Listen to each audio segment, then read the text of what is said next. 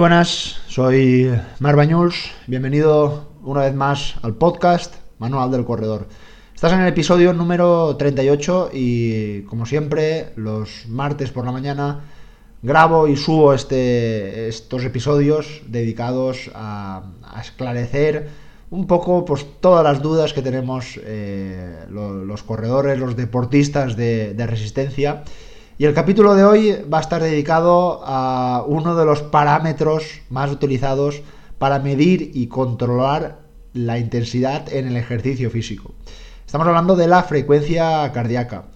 Eh, seguramente mm, muchos de vosotros eh, será uno de los valores, eh, o uno de los parámetros, mejor dicho, que más utilicéis para medir estas intensidades. Está claro que ahora ya están empezando sobre todo en el mundo de los corredores, a, ver otras variables, como sabéis, como los vatios de potencia, que os aseguro que dedicaré un programa también a ello, ya que bueno, es eh, un, valor que está entrando con mucha fuerza.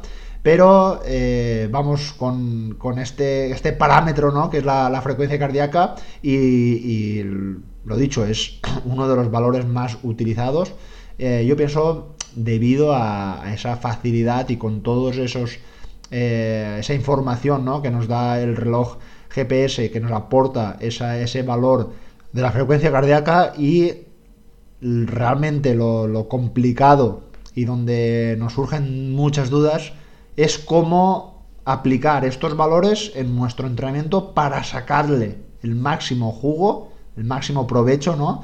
a estas pulsaciones, porque como sabéis, eh, las pulsaciones actúan un poco como las revoluciones de nuestro motor donde nos van a indicar si vamos a estar pasados de vueltas o al contrario o vamos a ir a unas revoluciones muy lentas donde podríamos eh, ir, más, ir más rápido. Como ya he comentado en algunos episodios y sobre todo te recomiendo el episodio de la zona 1 que es eh, el episodio número 36, es muy cercano a este, eh, utilizo, yo utilizo personalmente para eh, determinar la intensidad en mis corredores las zonas de pulsaciones. Claro, aquí hay mucha relación entre la frecuencia cardíaca y las zonas de pulsaciones. Y aquí donde vamos a determinar tres valores muy, muy, muy importantes y prácticamente este episodio va a dedicar a estos, a estos valores y vamos a desgranarlos para que los puedas entender y descifrar en tu entrenamiento. Para determinar las zonas de pulsaciones necesitamos tres valores. En primer lugar será la edad. Este sin duda va a ser el más fácil, ya que todos tenemos unos años. Eh, por supuesto no vale contar mentiras. Sé que muchos nos gustaría tener un poco menos de edad, pero bueno, la edad eh, es un valor muy importante en el cual siempre va a determinar estas, estas pulsaciones. Y luego vamos a ver que eh, también van a tener una cierta importancia en las pulsaciones, sobre todo en las pulsaciones máximas. Eh, los otros dos valores que sí que vamos a desgranar y sí que vamos a analizar son la frecuencia cardíaca en reposo y la frecuencia cardíaca máxima. En primer lugar, vamos a ocupar el tiempo en hablar de la frecuencia cardíaca en reposo. Eh, como, sabes, llamamos frecuencia cardíaca en reposo a la frecuencia cardíaca mínima de una persona en reposo. Es decir, en el momento que tú estás descansando, que normalmente suele ser cuando uno está durmiendo o a primera hora de la mañana, es decir, recién levantado, este el corazón va a funcionar, digamos, al mínimo de su potencial. Es decir, va a necesitar muy poquitas pulsaciones para repartir toda esa circulación sanguínea, para repartir todo ese oxígeno necesario para que todo funcione de manera correcta.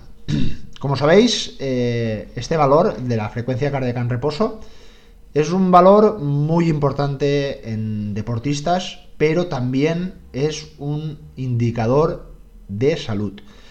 De hecho, hay un estudio que comprobó que personas con un valor de 45 latidos por minuto tenía un menor riesgo de mortalidad si lo comparábamos con personas de 90 latidos por minuto. De hecho, se establece que para un buen estado de salud, una persona debería estar entre 50 y 70 latidos por minuto en este estado de reposo. Y se establece que las personas que tienen un valor por encima de estos 70 latidos por minuto, ya las podríamos empezar a llamar personas sedentarias o personas poco activas. Me imagino que si tú eres corredor, si tú eres un asiduo de los deportes de resistencia, me imagino que no tendrás estos valores por encima de 60 70 latidos por minuto. E incluso, eh, como decía, el buen estado de forma está, de salud, perdón, está entre 50 y 70 latidos por minuto. Es bastante fácil y bastante habitual que tengas valores por debajo de esos 50 latidos por minuto. De hecho, en deportistas de resistencia, las pulsaciones podrían oscilar entre las 30 y las 50 pulsaciones. De hecho, yo recuerdo una vez, eh, yo no he ido muchas veces al hospital, pero bueno, en un control médico me midieron las, las pulsaciones y eh, di 41 eh, pulsaciones, pues bueno, serían sobre las 11 o las 12 de la mañana. Y el médico eh, me dijo, eres deportista, ¿no? Eres corredor. Y la verdad que yo dije un sí, pero un sí con, con mucho orgullo, ¿no? De decir, estoy en este, en este rango de pulsaciones en las cuales, vamos, es algo que totalmente me he trabajado y algo que con las adaptaciones al entrenamiento han provocado que eh, pueda estar en este rango de pulsaciones tan saludable y tan bueno para mi, para mi salud. Con lo cual, pues la verdad es que me sentí muy contento y muy orgulloso de decir que tengo 40 pulsaciones en, en estado de reposo. Si hablamos de deportistas de alto rendimiento, donde su genética privilegiada también ha hecho que puedan tener esas pulsaciones en reposo muchas más bajitas, pues bueno, tenemos que hablar del famoso caso de, Miguel Indurain, donde tenía 28 pulsaciones en reposo.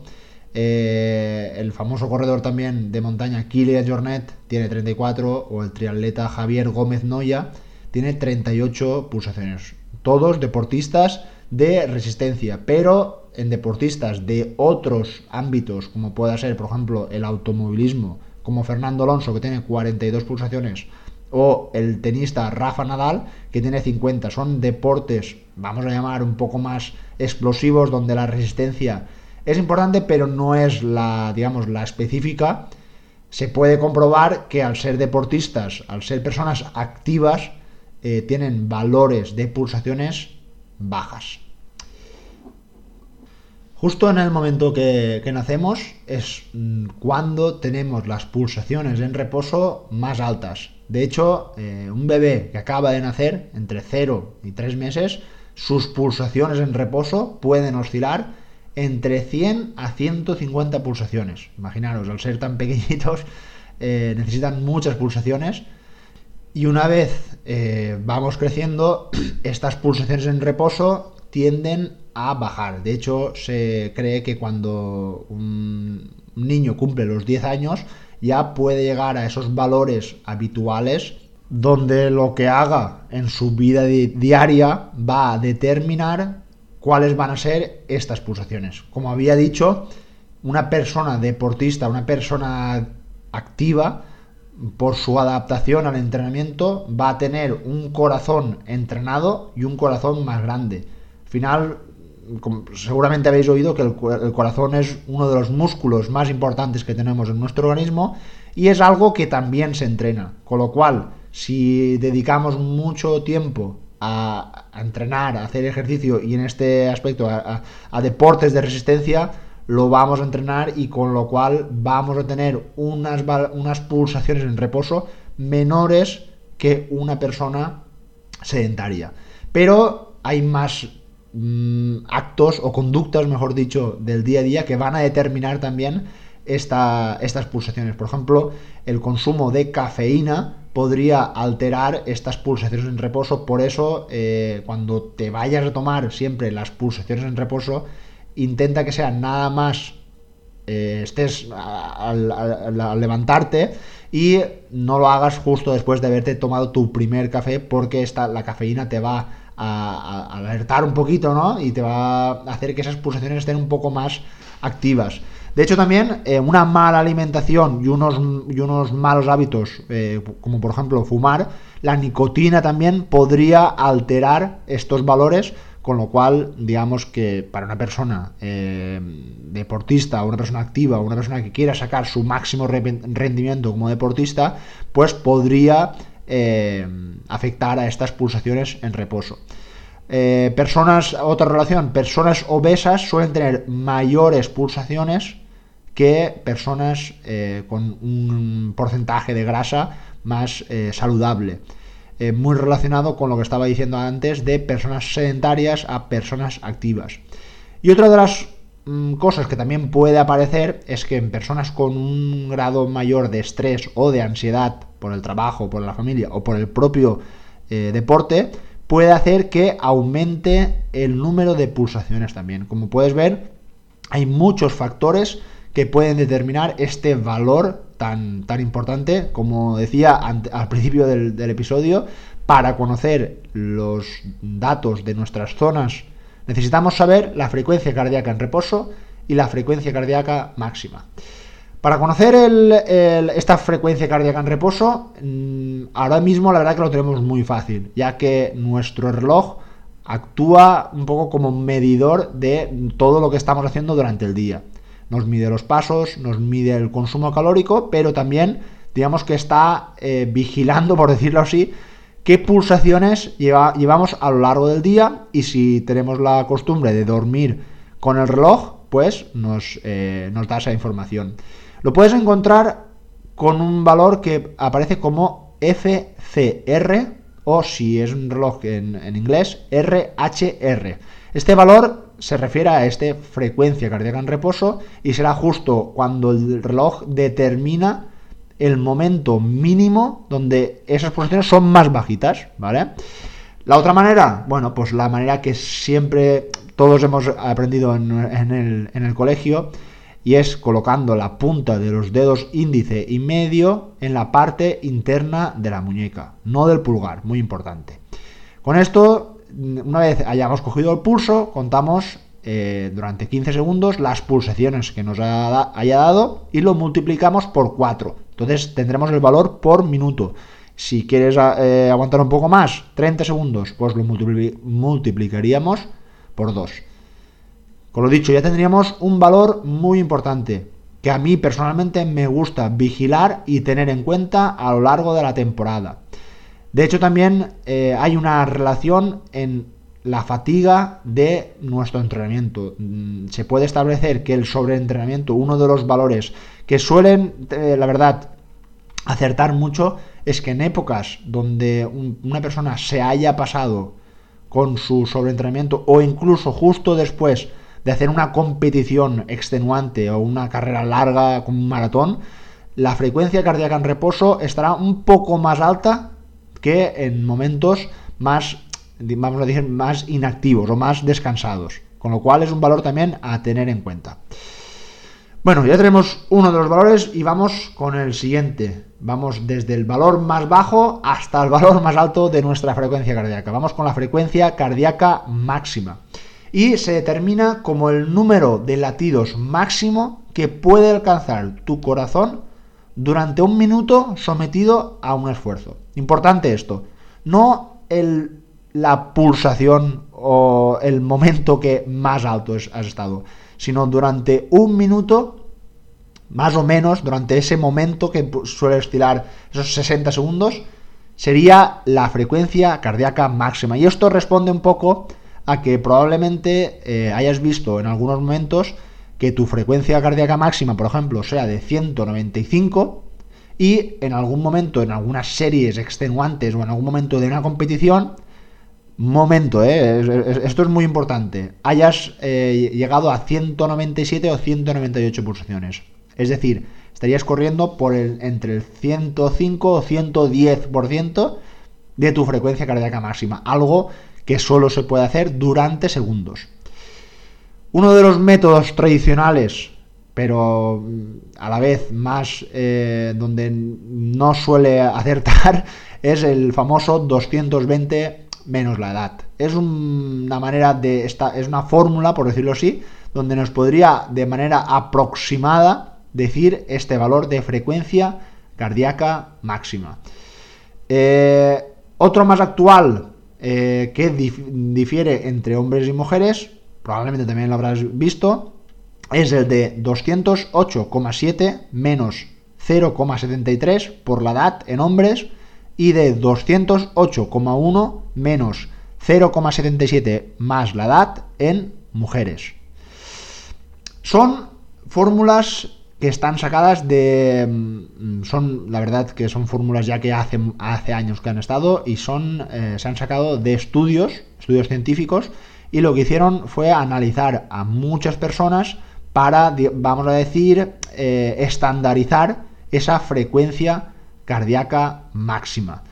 Pero, mm, según mi experiencia y según mi punto de vista, eh, por lo que he llevado a muchos corredores, te puedo decir que son eh, fórmulas totalmente estándar y que yo te aconsejo que no les hagas mucho caso. ¿Por qué?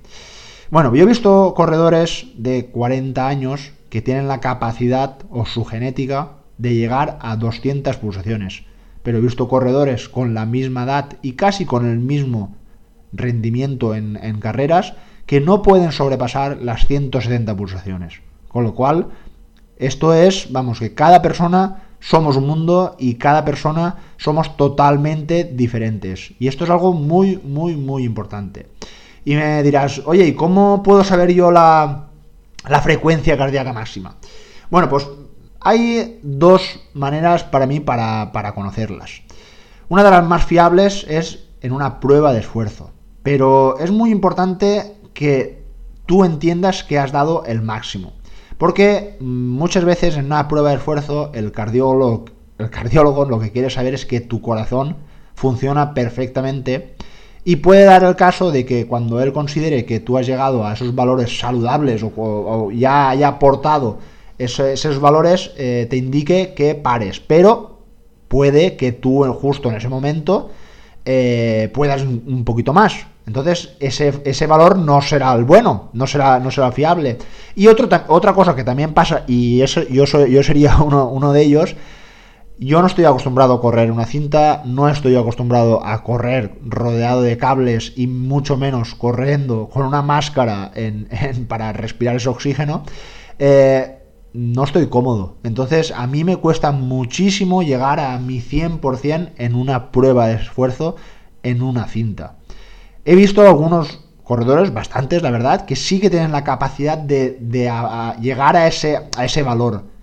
Pero es un valor siempre que creo que tienes que estudiar y comparar con otros valores que pueden em, aparecer en tus entrenamientos o competiciones y que a día de hoy el reloj te puede, te puede aportar.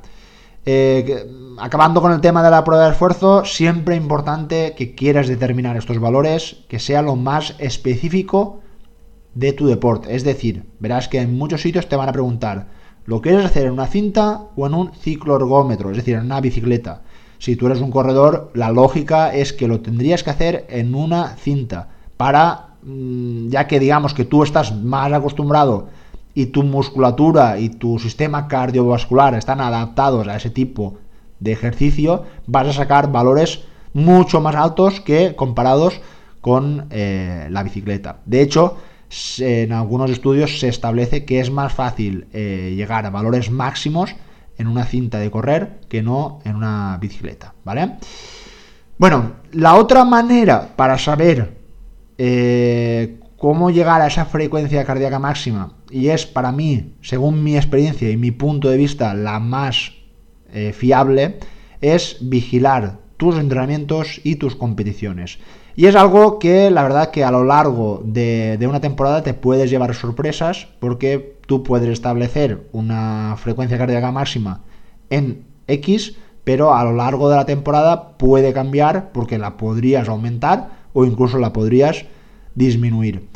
Normalmente estos valores suelen aparecer en test de rendimiento más o menos rápidos. Por ejemplo, en un test donde tengamos que correr 1000 metros o 2000 metros a lo máximo que podamos, es fácil que en los últimos metros, si realmente lo estamos dando todo, es bastante fácil y si tu reloj está midiendo bien, que aparezca un valor muy interesante. Un valor que nos podría determinar la frecuencia cardíaca máxima.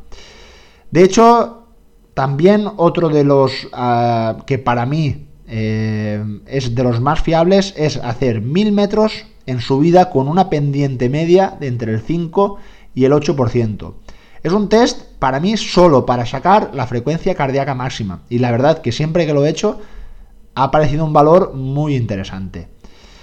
Eh, otro de los momentos donde puedo ver esa, esa, frecuencia cardíaca máxima y también me he sorprendido de ver algunos de mis corredores donde, por ejemplo, tenía un valor, recuerdo un valor, a un chico que tenía un valor de 180 pulsaciones y me estaba moviendo con todas sus zonas de pulsaciones sobre ese 180, pero el chico hizo un 10K, hizo eh, su mejor marca de, de, de su vida, pero me contaba que en los últimos metros tenía un compañero de entrenamientos que le estaba tirando y por no quedarse atrás, hizo el último kilómetro a todo lo que pudo y apareció un valor de 193 pulsaciones.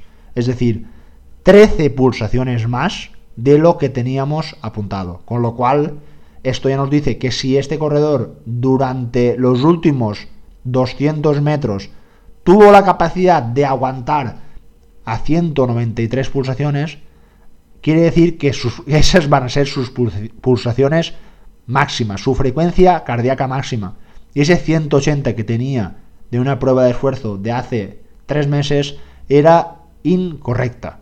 Y por eso muy importante con los valores que dan las pruebas de esfuerzo, que siempre van a estar, eh, vamos a decir, fijadas con esa frecuencia cardíaca máxima y con esa frecuencia cardíaca en reposo que aportan, pero en esa prueba de esfuerzo. Con lo cual, muchas veces nos pueden ayudar. Por eso yo siempre voy a recomendar que una prueba de esfuerzo es muy recomendable, primero, por la salud. Pero, en segundo lugar, pienso que debería de compartirse siempre con el entrenador, que normalmente es la persona que está al tanto del rendimiento de un corredor, o por lo menos que en la prueba de esfuerzo haya una persona profesional del deporte, donde pueda determinar más o menos cuáles van a ser sus, umbrales, el aeróbico, el anaeróbico, y a partir de aquí conocer pues, sus puntos fuertes y sus puntos débiles. No es una crítica, simplemente es una, un comentario y, tengo muchos amigos eh, cardiólogos que estoy seguro que estarán muy de acuerdo con lo que, lo que estoy diciendo. Eh, anteriormente había dicho que la frecuencia cardíaca en reposo era algo que era un valor, mejor dicho, que se podía modificar con el entrenamiento y con nuestra, nuestras conductas diarias. La pregunta es, ¿ocurre lo mismo con la frecuencia cardíaca máxima? ¿Podría cambiarla o modificarla por hacer algo? Bueno, pues por lo que se está. por lo que he podido ver, y la verdad que no, no, no, no había mucha información, eh, he visto que la mayoría de los autores coinciden en que no sufren ninguna adaptación al entrenamiento. La frecuencia cardíaca máxima está determinada genéticamente y va disminuyendo con la edad, pero no es igual en todas las personas de una misma edad, con lo que decía anteriormente.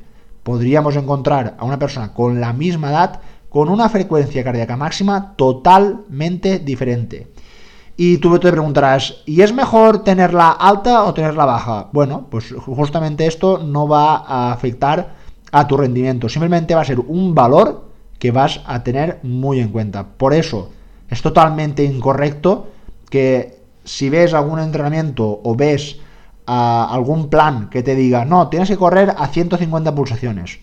Vale, pero 150 para quién? Yo, eh, para mí 150 pulsaciones puede ser que sea mi zona 1 o sea mi 60%, pero para otro corredor puede que sea el 80%, porque su frecuencia cardíaca máxima puede que sean 180 pulsaciones. Con lo cual, estos valores siempre tienen que ser muy, muy, muy individuales. Algo que afecta a la, a la frecuencia cardíaca máxima, el único valor que afecta es la edad. Y es que a mayor edad, esta frecuencia cardíaca máxima va a ir bajando. Pero cuidado con esto, porque no es una regla perfecta con la cual, con la famosa regla de 220 menos la edad, según esta regla nos dice que cada año vamos a tener que quitarnos una pulsación. Es decir, si mi frecuencia cardíaca máxima con 30 años es de 180 pulsaciones, cuando tenga 40 años tendrá que ser de 170, ¿no? Según esta, esta regla. Bueno, pues esta regla es falsa, esto está mal, ya que sí que se ha demostrado que la frecuencia cardíaca máxima va a bajar más rápido en personas sedentarias que en personas activas o deportistas. ¿Qué quiere decir esto? Que una persona que esté entrenando, una persona que, esté eh, moviéndose, su frecuencia cardíaca máxima va a resultar mucho más alta que comparándose con una persona sedentaria, que no se mueva. Y esto es algo que es muy importante. Por eso, repito otra vez, olvidaros de fórmulas estándar. Cada persona es un mundo. Y mi experiencia me ha dado cada vez la, razón y te he de decir que yo era de los que sí que utilizaba estas fórmulas, se las enviaba a, un corredor, pero a lo largo del tiempo el corredor me decía, pero es que yo no puedo, para mí es imposible correr a esas pulsaciones, no puedo, tengo que ir o muy lento o muy rápido, es decir, no se encajaba a su, a su ritmo, con lo cual uno de mis trabajos y es algo, la verdad, que de lo que más tiempo ocupo en el estudio de mis corredores es justamente en sacar estos valores tan importantes. La mejor manera es llevar un control, un estudio de estos valores porque, como decía, pueden ir modificándose. Sobre todo la frecuencia cardíaca en reposo. Una vez tengamos determinada la frecuencia cardíaca máxima, no va a ir modificándose mucho. Una vez ya tengamos estos tres valores, como decía al principio del, episodio, la edad, frecuencia cardíaca en reposo y frecuencia cardíaca máxima, ya podemos determinar las zonas de pulsaciones. Y la mejor manera va a ser con la fórmula de Carbonen, una fórmula ya muy antigua de 1957 y donde nos va a poder aportar esas pulsaciones dependiendo el porcentaje de intensidad que, que querramos. Esta fórmula lo que nos va a decir es lo siguiente.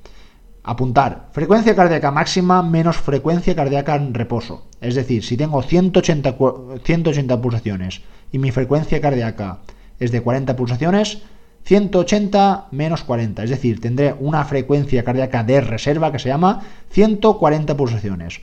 Y luego lo multiplicaremos por el porcentaje de intensidad que querramos hacerlo. Por ejemplo, quiero correr al 70% de mi, de mi intensidad, para saber a, cuánta, cuánto tengo que correr, ¿no? Pues multiplico ese, ese valor que había dado antes, 140, por 0,7. Una vez tengamos ese valor, lo sumamos a la frecuencia cardíaca en reposo. Es decir, si teníamos un 40, lo sumamos. En este caso, el valor aparecería 138 pulsaciones. Es decir, para si mis pulsaciones son de 180, el 70% según la fórmula de Carbonen será de 138. Y aquí tendremos las zonas de pulsaciones. Luego ya otro capítulo que os prometo que eh, os lo traeré es cómo se van moviendo las zonas de pulsaciones. Son las zonas de pulsaciones para mí están vivas, no están para nada paradas y los porcentajes se van a ir modificando según la preparación o la adaptación al entrenamiento del corredor. Por ejemplo, la zona 1 puede ser entre el 60 y el 70% para un corredor, pero para otro podría ser entre el 67 y el 77%, por ejemplo. Entonces, las zonas de pulsaciones van a cambiar. Bueno, espero haberte ayudado en encontrar estos valores tan, tan, tan importantes. Eh, te aconsejo que ocupes un tiempo en estudiarlos, en vigilarlos, en controlarlos, ya que te van a aportar mucha información en tu estado de forma, en tu forma de recuperar y siempre, pues, mm, lo dicho, recomiendo tenerlos en cuenta para ser un mejor y eficiente corredor. Lo dicho, nos vemos la próxima semana. Un abrazo. Adiós.